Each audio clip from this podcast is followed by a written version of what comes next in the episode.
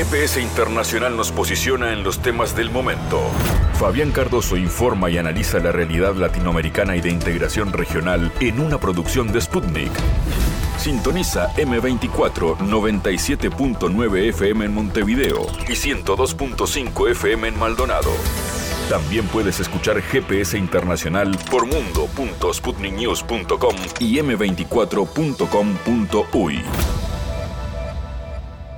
Un nuevo GPS internacional. América Latina da mucha información, mucho espacio para análisis. Estamos siguiendo los diferentes procesos electorales que se dan en la región y las discusiones que los pueblos del continente eh, están colocando en agenda. Eso es concretamente lo que pasa en Argentina, donde en año electoral la economía domina el debate. Se vienen las pasos, las elecciones primarias, que serán en apenas unos días en la República Argentina y luego serán las elecciones de octubre. Y a todo esto se vienen dando elecciones a nivel provincial. La última fue en Córdoba, donde hubo un resultado tal vez dentro de lo esperable, pero que de alguna manera impacta en lo que es el mapa político a nivel nacional. Vamos a analizar con Juan Pablo de María y vamos de ahí directamente hacia la economía, porque coincide que el ministro de Economía, Sergio Massa, es además el principal candidato del oficialismo y eso hace que la situación económica se discutan como el centro de la agenda y todo se politice. Han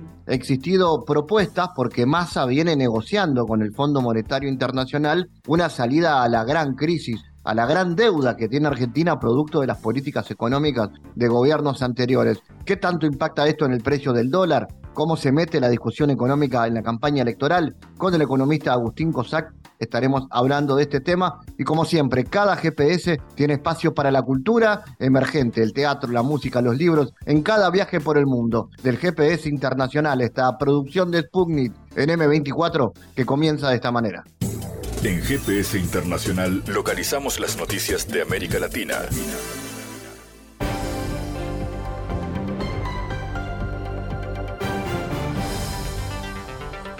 Momento ahora para las noticias. El gobierno de Venezuela reafirmó su solidaridad con el pueblo cubano y su gobierno en ocasión del aniversario 70 del asalto a los cuarteles Moncada y Carlos Manuel Céspedes, gesta que marcó el inicio de la lucha que puso fin a la dictadura de Fulgencio Batista. Desde Venezuela nos unimos a la conmemoración de este hecho histórico, al tiempo que reiteramos la incrementable solidaridad de la revolución bolivariana con el valiente pueblo cubano y su gobierno, señaló un comunicado publicado por el canciller en su cuenta en la red social Twitter. Al conmemorar la insurrección, la administración del presidente Maduro destacó que Cuba sigue batallando con el mismo furor en defensa de su dignidad, soberanía e independencia ante las nuevas formas de colonialismo y las renovadas maniobras de la tiranía imperialista. El texto agrega que Cuba continúa transitando por la senda victoriosa trazada por la generación del centenario bajo el liderazgo del presidente Díaz Canel y el general del ejército Raúl Castro Ruiz. Durante la presentación de su sexto y último informe sobre el caso Azotinapa, integrantes del grupo interdisciplinario de expertos independientes denunciaron mentiras y omisiones por parte de las autoridades militares de México sobre la desaparición de los 43 normalistas en septiembre del 2014. Ocultamiento de evidencias, mentiras y contradicciones son solo algunos de los obstáculos a los que el organismo se ha enfrentado a lo largo de más de ocho años en tareas de México en aras de resolver el trasfondo de la desaparición de los 43 estudiantes de la Escuela Normal Isidro Burgos en una conferencia de prensa este 25 de julio en la Ciudad de México. Dos de los integrantes, el doctor español Carlos Martín Beristain y la abogada Ana Boría Buitrago, presentaron nueva evidencia alrededor de la desaparición de los normalistas y señalaron los obstáculos a los que se enfrentaron durante su investigación.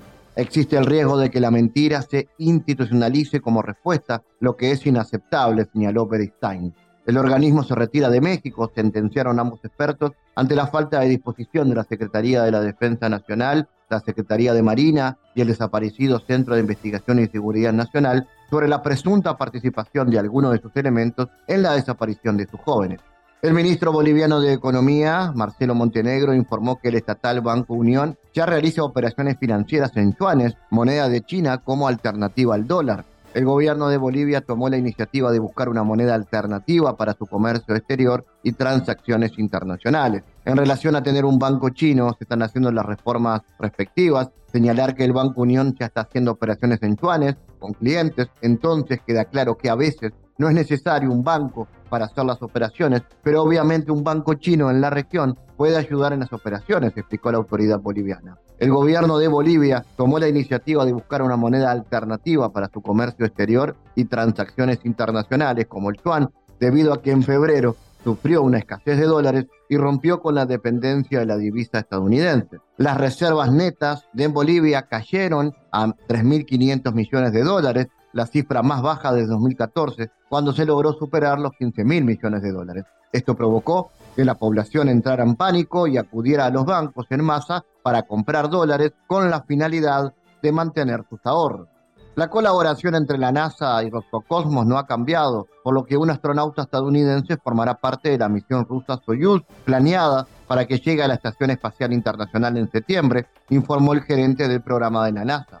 Un astronauta de la NASA volará en la misión Soyuz. Para mí es emocionante continuar el trabajo de tripulación integrado entre los astronautas de Estados Unidos y los comonautas rusos, que empezamos hace poco más de un año. También destacó que cuestiones técnicas o políticas no han impactado en la continua cooperación entre ambas agencias espaciales ni en las labores de abastecimiento y operación conjunta. Nuestra cooperación con Roscosmos no ha cambiado en lo absoluto. En Houston aún tenemos colegas rusos en el Centro de Control de Misiones trabajando lado a lado con nuestros especialistas estadounidenses.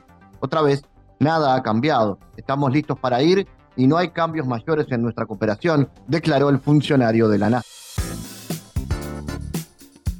Bueno, hablemos de Argentina, algunas novedades. Lo primero, el Ministerio de Economía y el Banco Central han llegado a un acuerdo con el Fondo Monetario Internacional sobre la deuda de 44 mil millones de dólares de la nación sudamericana en este organismo multilateral. Eh, en un comunicado han dicho que se han acordado los objetivos y parámetros centrales que harán la base para este acuerdo, que se espera finalizar en los próximos días para luego avanzar sobre la revisión del programa de Argentina. Según la información, el acuerdo busca consolidar el orden fiscal y fortalecer las reservas, reconociendo el fuerte impacto de la sequía, el daño a las exportaciones y los ingresos fiscales del país.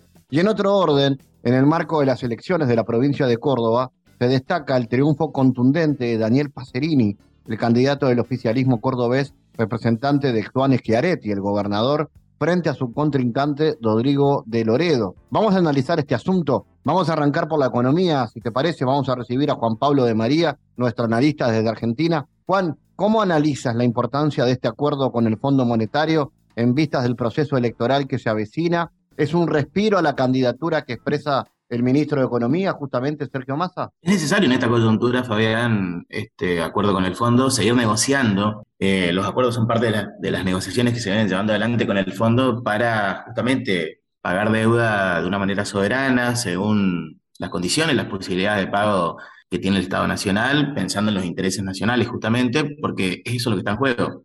Y en ese sentido, este gobierno hace ha llevado adelante y lo sigue haciendo de una manera responsable la negociación de deuda, teniendo en cuenta que el gobierno anterior, como bien lo decías, tomó una deuda extremadamente elevada, que no solo puso en jaque al Estado, sino al pueblo argentino en su conjunto, y en ese sentido los intereses nacionales han sido afectados y aún lo están siendo, porque las consecuencias aún se están pagando. El pago de deuda, que hay que hacerlo, este, redunda justamente en que con lo que se está destinando a pagar deuda se podría destinar a eh, políticas públicas que, beneficien a los intereses nacionales. Y en ese sentido, este, retomando justamente esto que decía, eh, en concomitancia con la segunda parte de tu pregunta, creo que eh, da sensación de alivio, justamente en esta etapa en la que Sergio Massa, ministro de Economía, está, justamente precandidato a, presidente de la Nación Argentina, sí, de hecho, eh, la negociación que vaya dando adelante da que pensar que eso lo está ayudando a él como precandidato, precandidato a presidente. Juan, ese es sin duda un, un tema económicamente complejo. ¿Cómo está el clima electoral en Argentina y qué modelos de país son los que están en juego rumbo a las pasos que se van a dar en algunas semanas y rumbo a las elecciones de octubre. Yo creo que está en ebullición el, clima electoral político aquí en Argentina. Fíjate vos que mm, estamos a poco, men, a poco menos de un mes, poco más de 15 días de, que se den adelante las primarias abiertas, simultáneas y obligatorias. Y en esto las aguas se caldean y también hay que, que pensar que estas elecciones, en esta coyuntura, comparado con las anteriores, hace cuatro años atrás, creo yo, y esta es una percepción más personal que política, son de alguna manera este, muy este, ríspidas, eh, como las llama un, autor, tóxicas en esto de justamente los precandidatos se tiran a matar, eh, son este, muy agresivos, y si bien la política contempla esto, porque la política es esencialmente conflicto, generación del mismo, para poder tramitarlos y resolverlos este, de la mejor manera posible para las distintas partes en juego. Aún así, yo creo que en estas elecciones se ven, mayor, mayor nivel de, conflictividad, lo cual este, es bienvenido en la política, teniendo en cuenta que eh, esto lo que hace también es, desde mi punto de vista, fortalecer el contexto y más allá del contexto, la realidad democrática republicana que se vive en Argentina y que se ha recuperado desde hace 40 años. Y justamente ahora, a poco tiempo de, cumplirse los 40 años de democracia, a pesar de, las falencias, de, lo que aún falta en nuestro sistema democrático republicano, este, que se esté en esta situación, Fabián, como decía, de ebullición y que las elecciones justamente tengan ese nivel de, de rispidez y agresividad política, creo que eso también este, hay que verlo desde un punto de vista afirmativo para el fortalecimiento del sistema político democrático republicano. Vamos a Córdoba ahora, Juan Pablo. ¿Cómo ves estos resultados de estas elecciones en Córdoba y qué señales dan de cara a las elecciones presidenciales? Lo de Córdoba nos hace extrañar ya que es una provincia muy especial a lo largo y ancho de la República Argentina. Eh, es una provincia que se marca, digamos, en una suerte de, extrañeza y de, es una rara avis en, la Argentina, muy particular en comparación con las demás provincias que conforman la nación. Ha ganado, como decías vos, el, candidato este, del oficialismo cordobés, como, como, también se le llama en Argentina el peronismo cordobesista, y le ha ganado haciendo uso de la política tradicional frente al candidato Juntos por el Cambio, de Loredo, que se ha valido más de la política actual o más novedosa, que utiliza tecnologías de información y comunicación como ChatGPT y demás, lo que no quiere decir que si hilamos fino en el análisis, Fabián, esto no se, no se cruce, ¿no? Es decir, no es todo blanco-negro en esto, pero el candidato Passerini se valió más justamente de esa política que está cerca de la gente, que dialoga, conversa, discute con las personas, con los grupos, que no solo utiliza las tecnologías de información y comunicación que están disponibles, sino que está en, territorio, en los distintos territorios que componen este, el distrito. Y eso creo yo que le valió la victoria contra todos los pronósticos, encuestas que decían que iba a ganar el candidato Junto por el Cambio. A futuro entonces, ¿qué perspectivas ves de los temas que le quedan al gobierno en lo que, lo que queda de gestión que deberá poner en agenda o por lo menos dominar en la agenda, tomando en cuenta lo, presente de la temperatura electoral, Juan. Y a futuro creo que uno de los grandes desafíos es mejorar la situación económico-política, justamente bajar la inflación, algo que una, una demanda nacional que justamente afecta sobre todo a los sectores los más vulnerables, que hace falta corregir. Creo que es un desafío de aquí en adelante sobre todo pensando más, más allá de la coyuntura electoral, corregir la, asimetría en la relación de sueldos, salarios y precios eh, de las distintas cosas, productos, mercancías, bienes y demás, porque eso es algo que también afecta, afecta gravemente la, situación de la gente, en, en, especial de justamente de aquellos que más afectados, aquellos que, que no pueden llegar a fin de mes, que no les alcanza sueldo, salario. Entonces, en ese sentido, este, creo que el, gran desafío es, es económico. Y aún así, esto, Fabián, se resuelve con política. Problemas económicos tienen que resolverse políticamente. Y si bien esto puede sonar a una obviedad, hay que repetirlo y remarcar justamente que cuando hay cantos de sirenas que dicen que los problemas económicos tienen que, tienen que ser resueltos por economistas, técnicos, no, en realidad tienen que ser resueltos por políticos de manera política. Ahora sí, atentos al escenario político del país. Juan Pablo de Marías, gracias por estar en GPS. Gracias a vos, Fabián, y a todo el equipo de trabajo de GPS y a la audiencia del mismo. Analizamos los temas en GPS Internacional.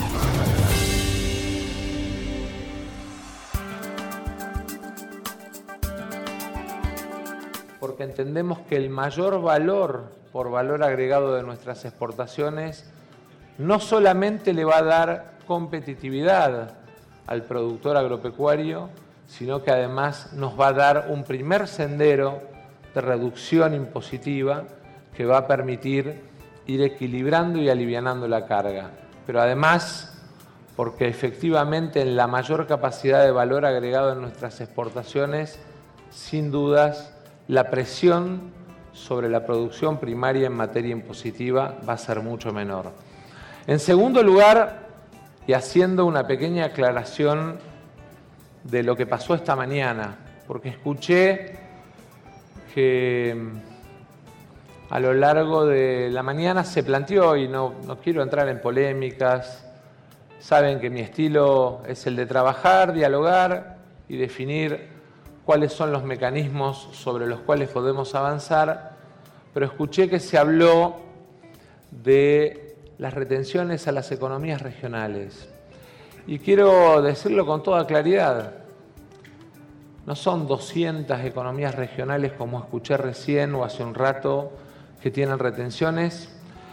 Hasta el 30 de agosto quedan solo seis. A partir del 1 de septiembre ninguna economía regional en la Argentina va a pagar retenciones. Y la verdad es que y la verdad es que me parece importante dejarlo sentado, sobre todo porque no vale todo en campaña. Yo creo que es muy importante para cambiar la credibilidad del sistema político argentino, venir y decir lo que uno puede hacer y lo que uno no puede hacer. Consignas fáciles fáciles de repetir, lindas para la tele, sin correlato posible con las cuentas macroeconómicas de la Argentina, son solamente pan para hoy y hambre para mañana. Y yo quiero, quiero decirles, quiero decirles con mucha claridad, y entiendo porque te sentaste ahí que me estoy pasando y que tenemos que pasar a las preguntas. Quiero dejarles una definición más política y menos técnica porque me parece que es lo más importante. Hace más de 20 años que llevo adelante diferentes responsabilidades en la vida pública. Siempre planteé en público y en privado al sector agropecuario y al sector agroindustrial que lo considero una de las grandes turbinas de la economía argentina. Nunca tuvieron conmigo la dificultad de un enfrentamiento dogmático o de un enfrentamiento por prejuicio, porque tengo sentido práctico. Creo en el campo argentino como uno de los motores del crecimiento económico de la Argentina. Voy a trabajar como presidente para que ocupemos cada vez más lugar en los mercados alimentarios del mundo. Voy a trabajar para que tengamos valor agregado en nuestro campo. Voy a trabajar para aumentar el nivel de inversión que hoy ya pusimos en marcha en materia de conectividad rural porque el campo necesita tecnología. Voy a trabajar para seguir aumentando las inversiones en materia de riego para que la próxima vez que nos toque que enfrentar una sequía, no estemos frente a la dificultad de que el clima nos pone una barrera definitiva, sino que la inversión pública, como los 177 millones de dólares que estamos invirtiendo en este momento, nos permiten crecer nuestra superficie sembrada y mantener nuestros niveles de humedad del suelo y nuestra competitividad. Pero sobre todas las cosas, voy a trabajar al lado de ustedes como lo hice a lo largo de estos 11 meses. Porque con caída del 50% de las exportaciones, con una enorme dificultad de pérdida en muchas provincias donde la sequía tuvo un carácter definitivo, nunca dejamos de dialogar, nunca dejamos de invertir, nunca dejamos de atender un productor en emergencia porque entendemos que son un actor central de la economía argentina. Pero queremos, pero queremos que este motor único que lleva adelante gran parte de la carga tenga el acompañamiento de otros motores para que la carga esté mejor distribuida en la Argentina. Muchas gracias. Bueno, hablemos de Argentina y de la economía. Sergio Massa va a implementar medidas cambiarias dirigidas principalmente a sectores exportadores y a la recaudación del Estado en pesos para destrabar la negociación en curso con el Fondo Monetario Internacional. Eh, el dólar paralelo superó los 550 pesos y en medio de la expectativa por el vencimiento de 2.600 millones de dólares con el Fondo Monetario Internacional a fines de julio, el ministro de Economía adelantó que a más tardar este jueves habrá novedades con respecto al nuevo acuerdo con la entidad. Para allanar el camino, Massa anunció medidas económicas, entre las cuales está la creación de una nueva cotización diferenciada del dólar para los exportadores agropecuarios, también conocido como el dólar agro, a un total de 340 pesos, cuando el precio oficial es 270, pero además de un impuesto a las importaciones equivale a una devaluación impositiva. Vamos a analizar este asunto Estamos en contacto con el economista Agustín Cosac. Agustín, ¿cómo analizas la importancia de este acuerdo para la economía del país y cómo ayuda esto al ministro de Economía tomando en cuenta que es el candidato presidencial del oficialismo? ¿Qué tal, Fabián? Un gran saludo para vos y tu audiencia. Eh, mirá, yo creo que este lío en el que está Argentina con el fondo, de alguna manera, eh, es, es un, un, lío que tiene dos responsables. Por una parte, eh, es el Fondo Monetario que una vez más eh, se muestra a sí mismo como un organismo que te ofrece un paraguas un día soleado y te lo retira, digamos, cuando, cuando en el medio de la tormenta, y un gobierno que quiso disimular una sequía de proporciones históricas, digamos, como que nada de eso pasó en el medio de, un proceso electoral eh, digamos, en, camino. Entonces, eh, evidentemente, eh, las, las tensiones se fueron agudizando y obviamente eh, el gobierno demostró con, con, las medidas que tomó entre el domingo a la madrugada y, y las primeras horas del lunes de esta semana,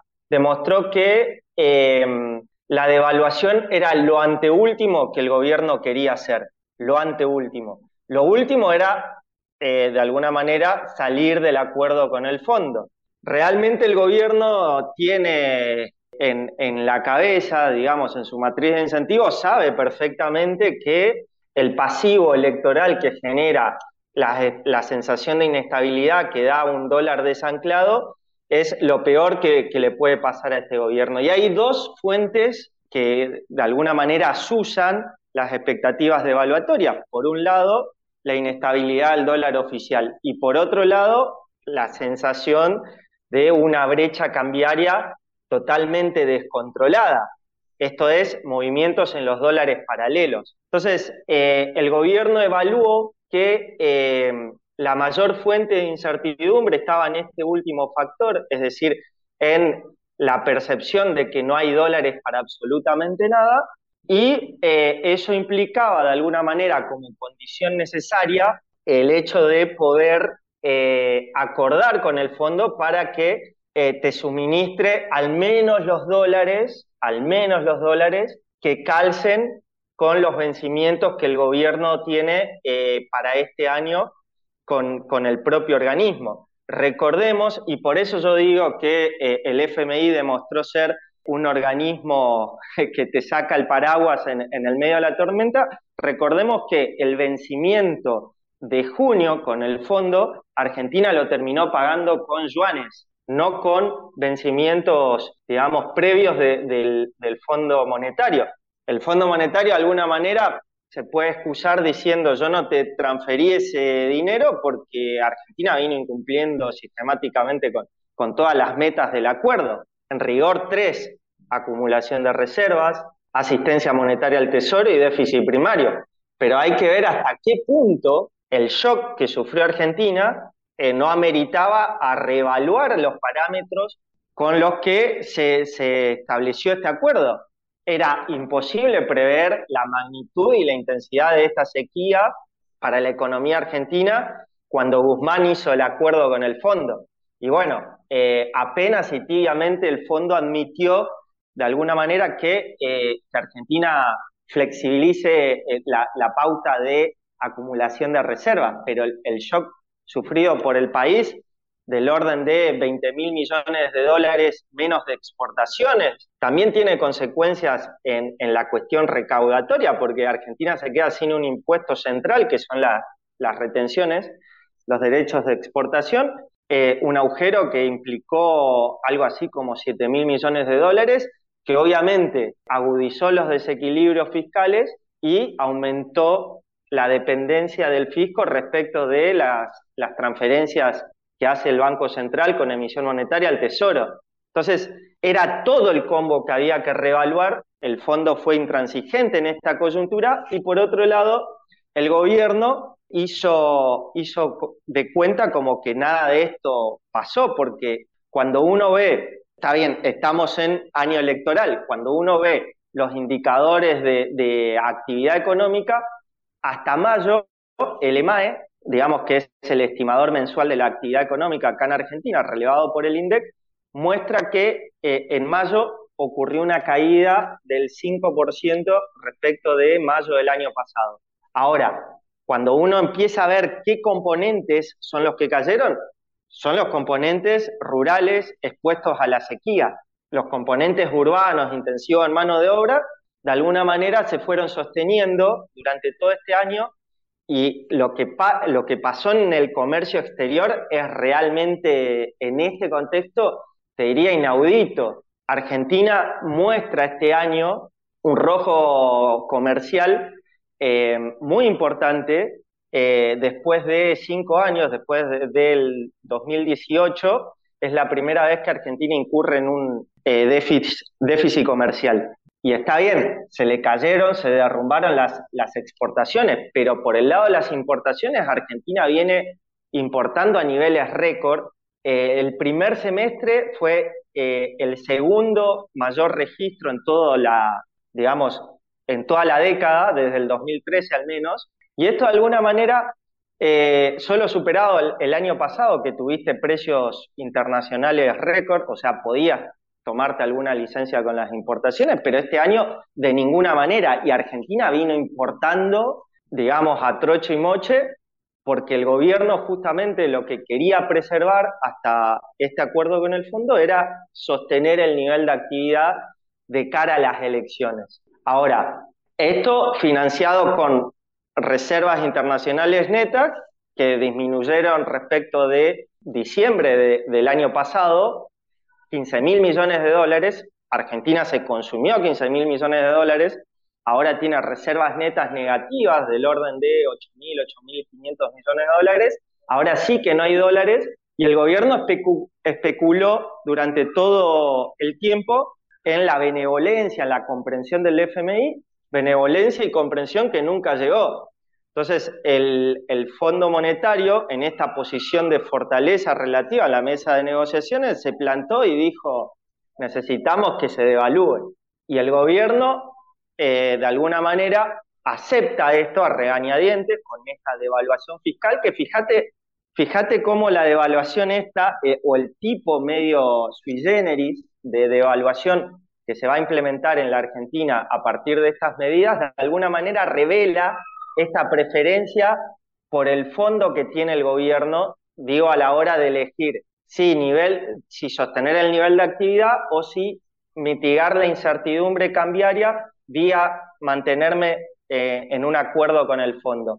Porque en realidad es una devaluación encubierta por la implementación de un impuesto que alcanza a, los transables de la economía, tanto en las importaciones como a las exportaciones, que de alguna manera va a generar, va a ser recesiva, o sea, va a ir en contra de, los intereses electorales del gobierno en este sentido, pero esperando que eh, se disipe un poco la incertidumbre cambiaria. Pero va a ser a través la captación, o sea, esta recesión se va a generar a través de mayor presión fiscal que va a capturar parte del poder de compra de los argentinos para el fisco, para poder mejorar eh, la recaudación del gobierno, por un lado, y por otro lado, reducir la dependencia respecto de la emisión monetaria. O sea, todas las metas que el FMI le, exigía originariamente al gobierno. Entonces yo creo que el esquema pasa por ahí. Ahora, Agustín, ¿qué tanto se politiza esta discusión, tomando en cuenta que estamos en campaña? ¿Cuánto incide esto en las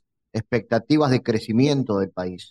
Bueno, este, este gobierno, digo, ya tiene tiene, el ya está jugado, digamos, eh, en, este sentido, la agenda de crecimiento del país, eh, este gobierno no la, va, no la va a discutir, este gobierno a lo que apunta esencialmente es a, no hundir el barco y llegar a la orilla con el barco medio machucado, pero llegar a la orilla al fin. Eh, la agenda de crecimiento, la que tiene que ver con la diversificación de las exportaciones para que la, escasez de dólares deje de ser un problema recurrente en Argentina, se recupere la confianza en, el peso, Argentina pueda volver a tener una moneda nacional, eso va a quedar para el próximo gobierno. Como lo hablábamos en ediciones anteriores, eh, es cierto que las medidas que, hay que, que hay que hacer para eso a veces son medios impopulares y por lo tanto no se discuten en campaña. Pero eh, esperemos que transcurrido el proceso electoral aparezca esa agenda de desarrollo, esa agenda de largo plazo, para de alguna manera ir, ir disipando eh, el horizonte de cara a lo que viene. No es esperable que en este momento se, se discutan estas cuestiones y obviamente los, sobre todo los candidatos de la oposición, van a intentar que el peso del ajuste recaiga sobre este gobierno. Eh, y este gobierno obviamente lo que va a intentar es trasladar ese, ese ajuste lo más que se pueda para que sea el próximo gobierno quien pague la factura. Y en esto estamos. ¿Y qué modelos económicos están en pugna en esta elección de octubre, Agustín? Qué buena pregunta. Como te decía, eh, la, eh, yo estoy muy preocupado por, por cuestión profesional, digamos, en la agenda más de largo plazo, que es la que no se discute.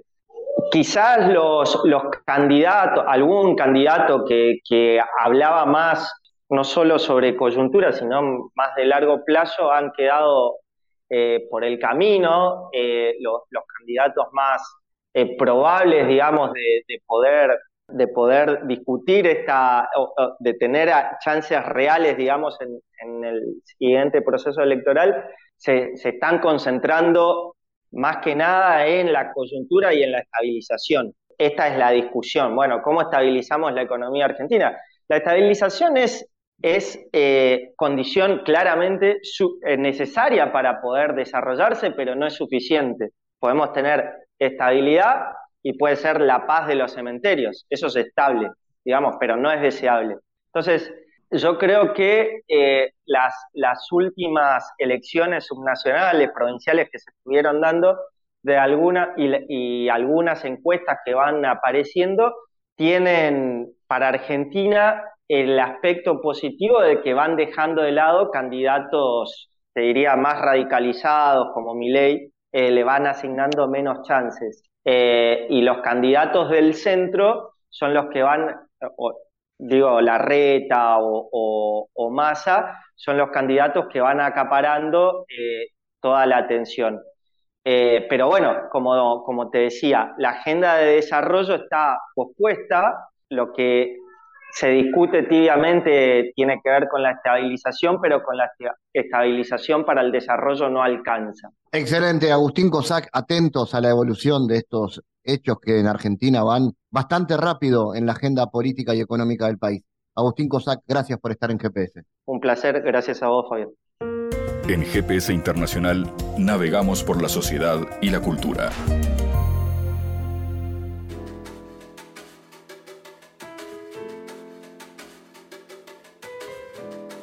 Bueno, este viernes 4 de agosto en la sala Corchea se presentan Mariana Lucía y Ana Paula Yáñez.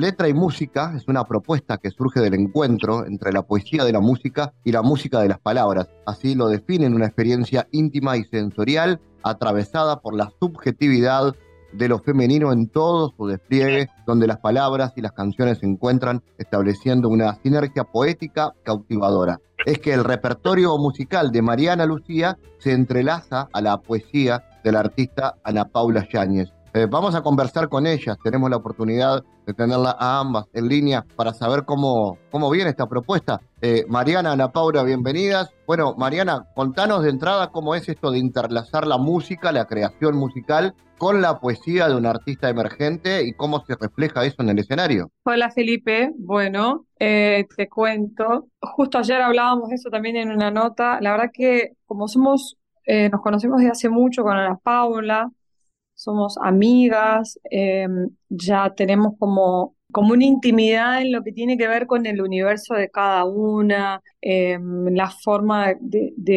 expresar las vivencias, ¿no? Esa empatía así de la amistad. Y yo soy muy admiradora de su trabajo. en la época cuando ella no publicaba sus cosas, eh, cuando escribía en silencio, y ella también siempre expresó mucha admiración por mi trabajo. Entonces, la verdad es que fue muy espontáneo. Estábamos en verano en La Paloma, este, este verano pasado. Yo tenía un concierto. Eh, Ana Paula había recientemente publicado Un día escribí, que es un libro que ya hablará de eso. Y, dijimos, está, toco y vos te lees unas cositas, será. Y entonces, bueno, eh, Ana que conoce mis canciones se puso a, hacer ahí, a, ver qué, poesías o qué fragmentos de su libro maridaban mejor con mis canciones. Y para nuestra sorpresa fue un éxito, o sea, fue re lindo, la gente le encantó, nosotras quedamos re entusiasmadas. Lucas Vidal, uno de los músicos que nos va a estar acompañando, y bien terminó el espectáculo, nos miró y dijo, che, tenemos un show. Entonces fue, fue, fluyó, obvio, ¿no? Después ensayamos, pensamos, o sea, pero había algo de la esencia y poética y de la sustancia de cada una que ya estaba de por sí bastante, mm, eh, eran muy compatibles. Bien, y Ana Paula, ¿cómo fue ese encuentro desde, desde tu poesía con, con la música que propone Mariana, tanto en la elaboración del espectáculo como te imaginás será en el escenario pronto? Claro, mira, Fabián, este, primero que nada, buenos días, muchas gracias. Este, sabes que, mm, a ver, hay varias cosas ahí. Por un lado, está como ya dijo Mariana, nuestro vínculo, nuestra relación, que es una relación muy cercana, de amistad, pero creo que también con una de compatibilidad, por una sensibilidad estética, por una manera de, vincularnos con lo artístico, que creo que eso nos ayuda un montón a la hora de, encontrarnos para armar un, show que, que, tuvo ese inicio que planteó Mariana, pero que pero en el que hemos seguido trabajando. Entonces, a mí me parece que Primero que nada, para mí fue una, este, gran alegría la invitación de Mariana y fue muy lindo descubrir, porque yo soy nueva en esto de, estar en, el escenario y de, este, mostrar lo que yo hago. Fue muy linda la invitación de Mariana. Y, claro, desde el punto de vista específicamente de la literatura y de la música, claro, eh, la musicalidad de las palabras o sea, para mí hablar, eh, decir, lo que se dice a través de la poesía, em, claro, tiene que ver con esta posibilidad de lo artístico, que la música también lo tiene, y de alguna manera confluyen muy bien estas dos maneras de expresión de, la sensibilidad humana. Específicamente para mí, la música Mariana es hermosa, Mariana canta increíble, eh, cómo lo hace, cómo se para, este, y para mí fue como muy este, lindo pensar, escuchar eh, sus canciones pensando cómo podían maridar con las mías, con mis palabras, con mi musicalidad y, bueno, eh, pensando en el, eh, este, ya la experiencia que tuvimos en La Paloma, que después también tuvimos en Maldonado, que tuvimos en La Cita Rosa, yo creo que ha ido madurando y que, que, lo que va a pasar ahora en Sala Corchea va a estar buenísimo porque venimos como eso se va como afianzando este, y, viene por ahí el asunto. Claro, un, lindo encuentro entonces de, expresiones eh, distintas, ¿no? Como, o, que se pueden unir, como son la, la, poesía y la música. Contaros cómo, cómo, se, cómo se construye el show, eh, Mariana. Por ahí aparecen poemas y pequeños relatos que se entrelazan y por un lado se potencian, ¿no? Con, con la música, con la canción. Eh, son, desde el punto de vista de contenidos, digamos, son los mismos temas, se unen, son propuestas que, que se vinculan desde qué lado de los contenidos. Bueno, hay mm, el, show, el show tiene como, en términos de estructura, yo de repente canto una o dos canciones, Ana Paula puede no lee o, el, o, o en un puente de alguna de las canciones o al final eso es bastante dinámico, que también estuvo lindo, no es yo canto, ella lee, yo canto, ella lee, ¿no? Es como más, más, hay una continuidad y un fluir y ciertamente creo que sí, que se pueden advertir algunas temáticas, por ejemplo, yo tengo una canción que hice para mi hijo, entonces ah, una vez que canto esa canción, Ana Paula lee una, una suerte de reflexión, porque también su libro tiene no es estrictamente todo, obvio que es, que, son, que es un poemario, pero no todo es poesía en términos clásicos de con una prosa rígida y qué sé yo, sino que también es medio, por eso también me encanta como escribe Ana, tiene esa cosa de tipo Clarice el Inspector, viste, que de repente nada, es como una sensación, un pensamiento. Por ejemplo, eh, yo hago una canción que hice para mi hijo y, bueno, y entonces ahí eh, Ana lee un pasaje de su poemario este, mm, que habla de un, del complejo de alguien. Porque Ana es psicóloga. Pero bueno, nada, es una madre que se devora a sus hijos, este, que es un momento bastante punky, siempre muy atravesado por, por, por, lo, por, toda esta sensibilidad que envuelve, ¿no?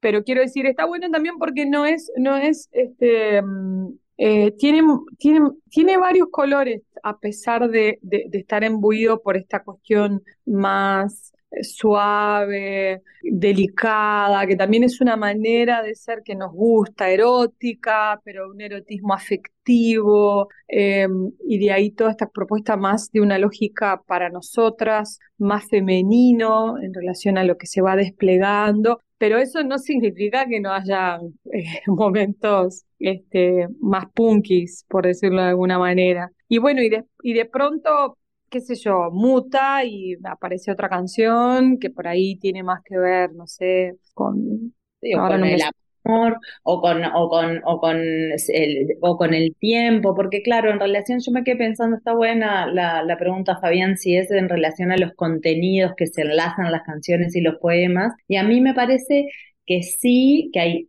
claramente poemas y canciones que están relacionadas por el contenido de lo que dicen, pero yo creo que mucho van por una cuestión de una atmósfera que se va generando, porque, o sea, en relación, yo creo que tanto Mariana en su ser en general, pero también en sus canciones, tienen una gran sensorialidad y, yo creo que mi manera de escribir también apunta mucho o parte desde la sensorialidad, desde lo sensible, eh, las percepciones no siempre, o sea, si bien están hechos los poemas claramente y las narraciones y las reflexiones que están en el libro son a partir de la palabra, yo creo que hay un juego de apuntar a que la palabra trascienda la pura estructura de la palabra y genere atmósferas.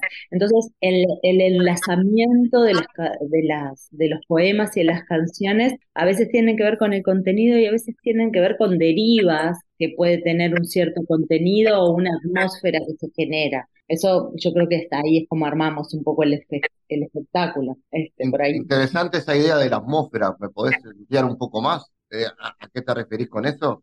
Y claro, porque cuando Mariana plantea, por ejemplo, hay un, por ejemplo, estoy pensando en Mariana, por ejemplo, canta un mantra de Mozambique, eh, que se llama Mozambique, y que es una canción que uno no entiende lo que ella está cantando, pero la musicalidad, eh, lo, que ella canta, claramente genera una, una sensación, una atmósfera y por ejemplo, enlazado a esa música, yo hablo de, la cabeza llena de pájaros y de las cosas que, ¿no? del cuerpo, por ejemplo, que, que, es más hermoso si tener manos con música o pies de viento. Y en definitiva, eh, no es que específicamente hay un objetivo que se está tratando, por ejemplo, de comunicar en esa canción, de decir, bueno, quiero hablar sobre, como es más específico, por ejemplo, el ejemplo que ponía Mariana recién de los hijos, este, esto es más como una, una sensorialidad que se despierta a partir de, hay una atmósfera, hay pájaros, pasan cosas, eh, Lucas, este, Diego y en este caso Nico Constantino Constantín que se va a sumar en, la batería, se genera un clima. Entonces yo creo que el espectador puede elegir quedarse con distintas cosas cuando está participando del espectáculo. Puede quedarse con la letra del poema, puede quedarse con la musicalidad de la canción o puede quedarse con la atmósfera que se fue generando entre todos los que estamos en el escenario, que habla de una cierta sensibilidad. En otros momentos por ejemplo, pasamos a una sensibilidad que, es más erótica porque el contenido del poema es más erótico y entonces hay unas canciones que tienen más que ver con el amor o con, o con, eh, o sea, por eso digo que son como atmósferas que además en la que en la que todos participamos, ¿no? Los músicos en ese sentido son fundamentales para, para crear esa sensibilidad. Eso sería un poco como lo que yo te definiría por atmósfera. Que cada quien en la atmósfera, viste, que ve y escucha y percibe lo que quiere. no es súper direccionado. Es, Vos mencionás también, también un concepto que es el erotismo de las palabras. Sí. ¿Cómo es eso? Claro, porque para mí, y esto acá es un poco más mi beta, capaz que es más de psicóloga, que la erótica no tiene que ver con la sexualidad solamente, la erótica tiene que ver con una con un modo, con una energía, con una vitalidad, con una sensorialidad que se, se, produce en las cosas. Entonces, a mí me parece que las palabras en ese sentido, o sea, a ver, yo pienso que estamos hechos de palabras. Yo estoy en mi consultorio todo el día escuchando gente hablar, a, hablar de sí y de cómo son atravesados por las palabras y por las cosas que les dijeron. Entonces, la erótica no, no, para mí tiene que ver con todo eso, con la construcción de un ser y de una vincularidad, ¿entendés? A veces sí hay una erótica que específicamente, y hay poemas que están mucho más vinculados a la erótica más de la, de la sexualidad o del erotismo de la sexualidad, pero eh, a mí me parece que la erótica nos atraviesa en la vida, es lo que nos hace estar vivos y relacionarnos, las palabras que nos van conformando. Es este, eso es un poco, me parece, la propuesta a través de, mi escritura. Y me parece que eso machea, combina muy, muy bien con la propuesta de Mariana. Excelente. Entonces, Mariana, corresponde pasar directamente a la invitación y a los detalles del show del próximo agosto. Perfecto, entonces vamos a estar el viernes 4 de agosto a las 21 horas en Sala Corchea. Van a estar participando músicos em, Lucas Vidal, Diego Drexler y Nicolás Constantín. Y bueno, yo y Ana Paula. Y las entradas se obtienen este, o en la sala ese mismo día y si no, em, es a través de, em, de la fans de la música, se llama la web, y ahí a través de un link pueden obtener las entradas, o si no, desde em, mi Instagram, Mariana Lucía Barros, está también el link en la bio para poder acceder a las entradas. En relación a la invitación, yo quiero decirles que es una sala chiquita y que me parece que va a colaborar un montón en esta cuestión de la intimidad, de lo intimista, que es, la, que es esta propuesta y que va a estar re lindo. De verdad les invito a, que vayan a esta a este encuentro que me parece que va a estar especialmente lindo en ese sentido. Bueno, Mariana, Ana Paula, gracias por estar en GPS. Gracias. gracias chao, chao, Fabián. Un gusto. Un beso, chao.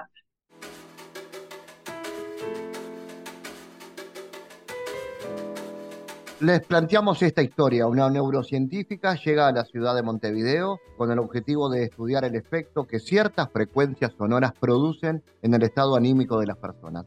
El desarrollo de una metodología singular lo lleva a franquear las fronteras de la ciencia. La búsqueda de la doctora Cristina se vuelve así rizotomática, problematizando la melancolía, los límites de, lo conocible y las convenciones arbitrarias que a fuerza de repetición dejamos de ver. Esta es la obra Frecuencia Fantasma de Florencia Dancilio, y vamos a conocer más con la actriz Camila Sansón, que está con nosotros. Camila, ¿de qué trata la obra? ¿Cómo fue concebida? Contanos un poco más. Bueno, bien. Em, bueno, la obra eh, parte em, de una, eh, una novela de, de, Florencia Dancilio, quien dirige la obra, em, que eh, se llama Frecuencia Fantasma y es un, un, diario de, que podríamos decir que habla de la intersección de una persona y una ciudad. Y bueno, en relación a, esa, a, esa, a ese texto, em, Frecuencia Fantasma surge como una adaptación y como una eh, traducción escénica y, se abren nuevas historias y nuevas capas de, de ficción en relación a, a, esa, a ese texto inicial. ¿Qué me podés contar vos del proceso del colectivo Hiedra en la construcción de esta obra? Aparece por ahí la importancia del vínculo con la directora a partir del texto, ¿no? Que es Frecuencia Fantasma, Notas de Campo. ¿Cómo fue eso?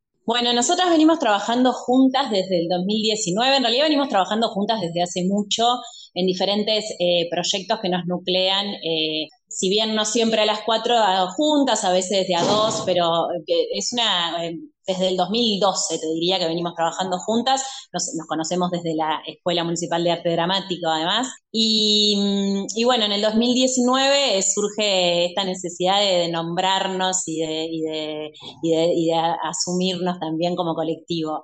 Y, bueno, siempre eh, nuestras eh, búsquedas y nuestros procesos parten de, procesos de, mucha investigación. De hecho, hace como un año y medio que estamos con esto y de mucho prueba y ensayo y error. Entonces, bueno, surge como una necesidad de, querer hacer teatro juntas, eh, porque nos, eh, además de que somos amigas, nos admiramos artísticamente.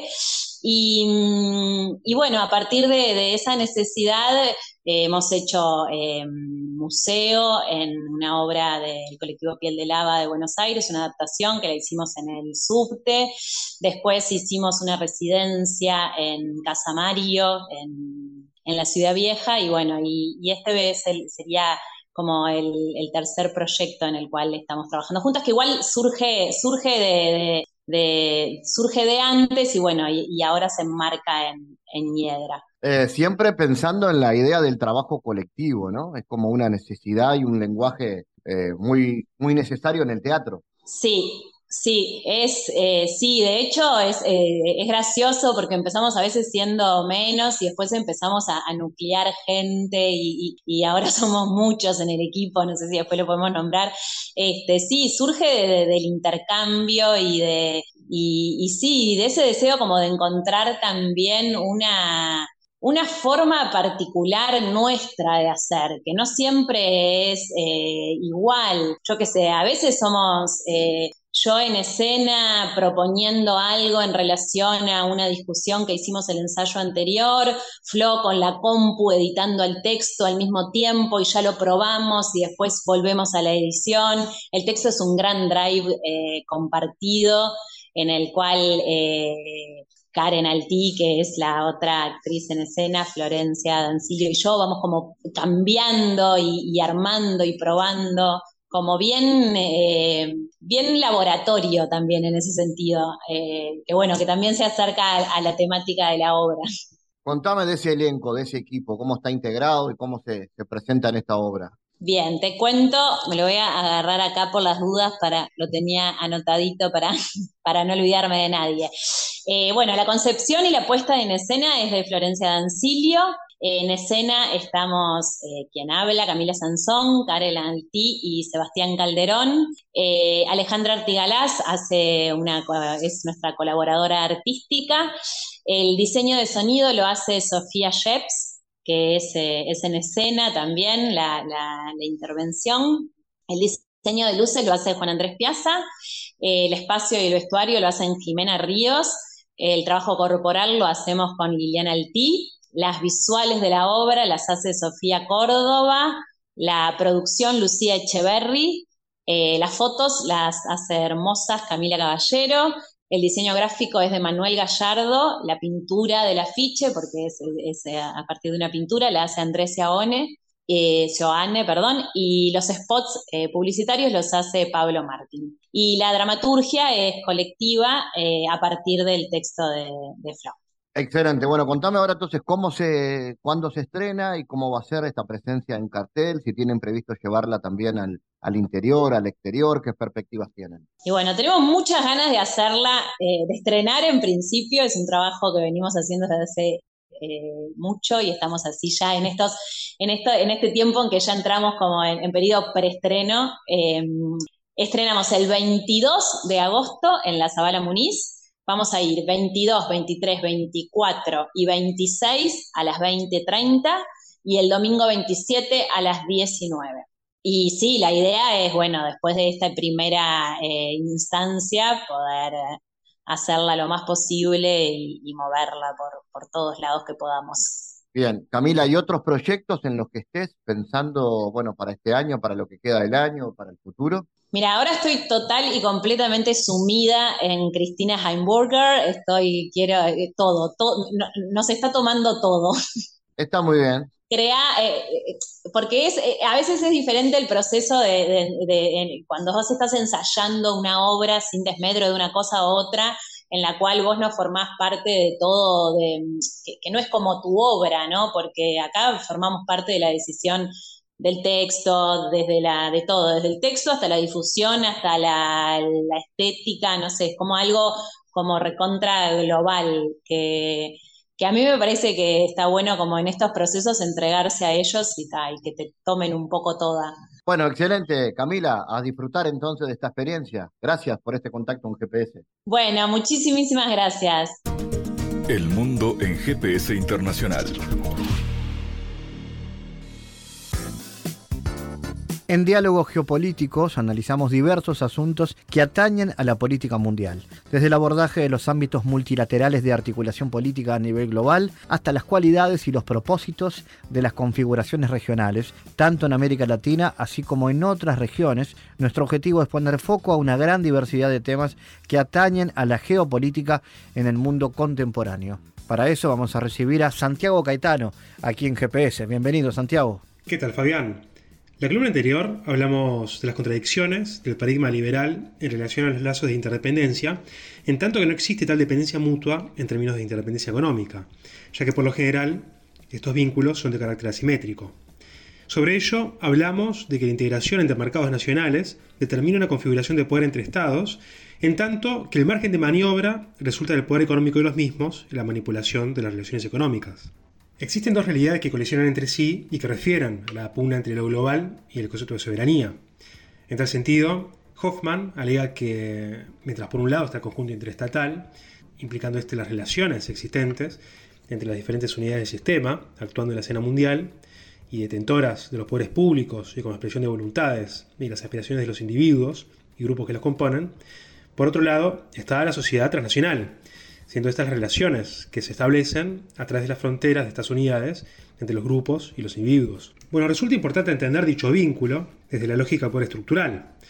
Al respecto, según nos advierte la autora Susan Strange, el concepto de poder del sistema internacional estaría definido como la capacidad de ejercer influencia en la configuración y determinación de las reglas de juego en que los estados se relacionan entre sí, tanto así como las sociedades y las empresas. Bueno, en la próxima columna vamos a seguir profundizando sobre este tema. Gracias Santiago por tu aporte a GPS Internacional. Gracias Fabián, hasta la próxima. GPS Internacional, una producción de Sputnik con la producción periodística de Santiago Caetano, siguiendo los temas más importantes de la agenda latinoamericana y con visión global. Esta producción de Sputnik que se despide y que nos invita también a que nos sigan a través de las redes sociales. En Twitter somos GPS Inter y estamos también en Facebook, GPS Internacional. Fabián Cardoso en GPS Internacional junto a los protagonistas analizó la realidad. Una producción de Sputnik por M24, 97.9 FM en Montevideo y 102.5 FM en Maldonado. Que puede volver a escuchar en mundo.sputniknews.com y m24.com.uy.